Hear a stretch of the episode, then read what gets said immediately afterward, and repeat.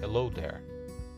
You're listening to Snow Chat Podcast, right from Snow Valley.